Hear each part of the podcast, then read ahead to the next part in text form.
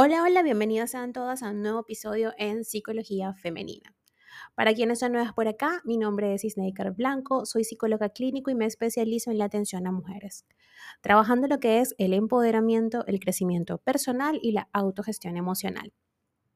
Y el día de hoy, feliz lunes por cierto, como vieron en el título de este episodio, vengo a hablarles sobre qué es el trauma transgeneracional. ¿Qué es esto, Snaker? ¿Con qué se come? Pues bien, yo sé que si viste el título de este episodio, ya sabes más o menos eh, de qué estoy hablando, pero te da curiosidad saber qué te puedo aportar el día de hoy a lo que ya tú sepas, ¿no? Pues bien, en eso es que estoy. Es un tema bastante controversial que quizás muchas personas que no tengan la información adecuada, estén hablando de él por ahí en las redes sociales, así que recuerda que este es tu espacio para comprobar con base científica, porque te está hablando una psicóloga, de qué trata esto.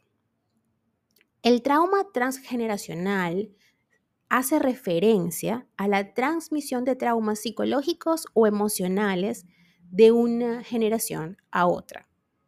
Y resulta que a menudo a través eh, de patrones de comportamiento, creencias y dinámicas, sin querer les estamos transmitiendo esto a nuestros hijos.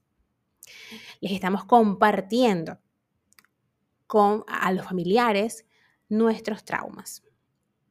Este fenómeno sugiere que las experiencias traumáticas de nuestros ancestros pueden tener un impacto en la salud mental y emocional de las generaciones posteriores, incluso si esas generaciones no han experimentado directamente el trauma original. Y si no, díganmelo las eh, personas que son mm, familia de sobrevivientes de guerra, del holocausto, ¿no?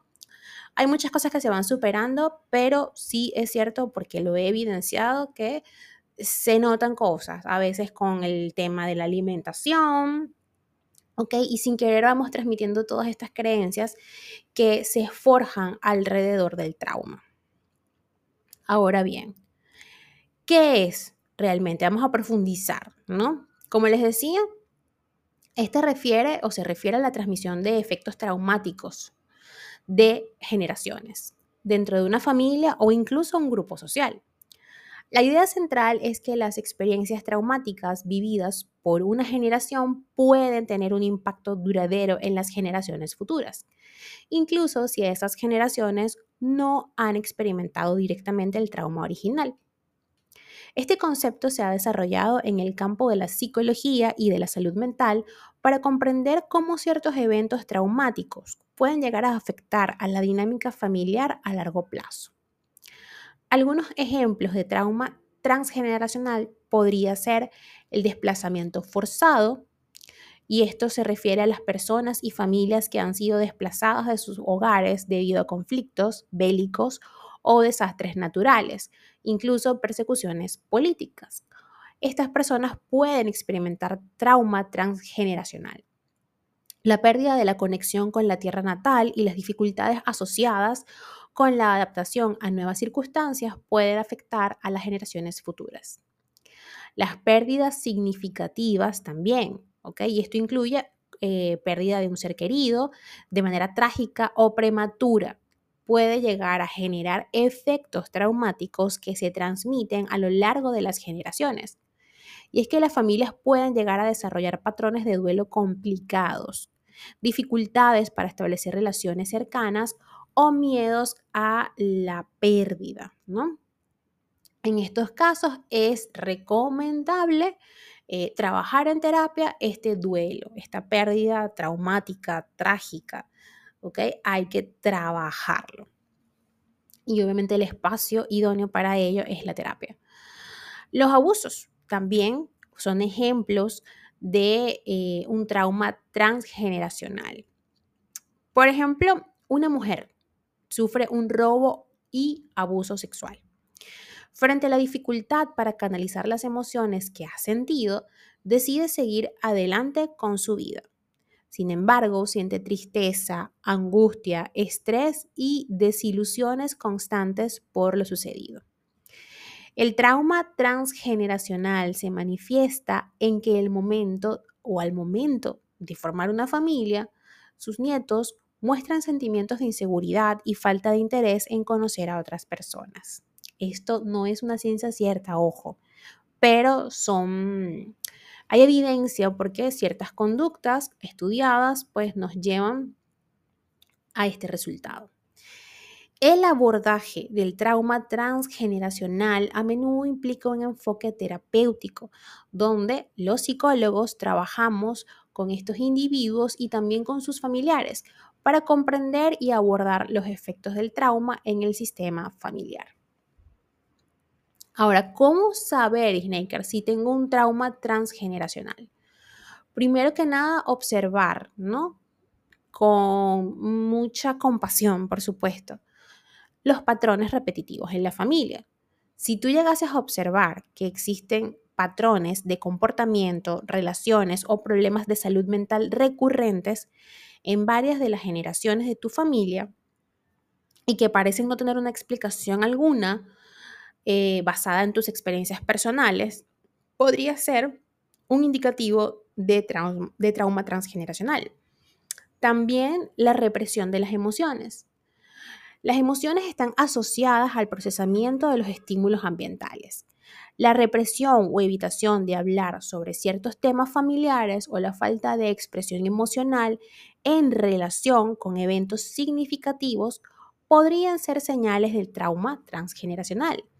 La dificultad para abordar ciertos temas puede indicar que hay emociones no resueltas, es decir, que no se han abordado con la seriedad que merecen. Problemas de relación también.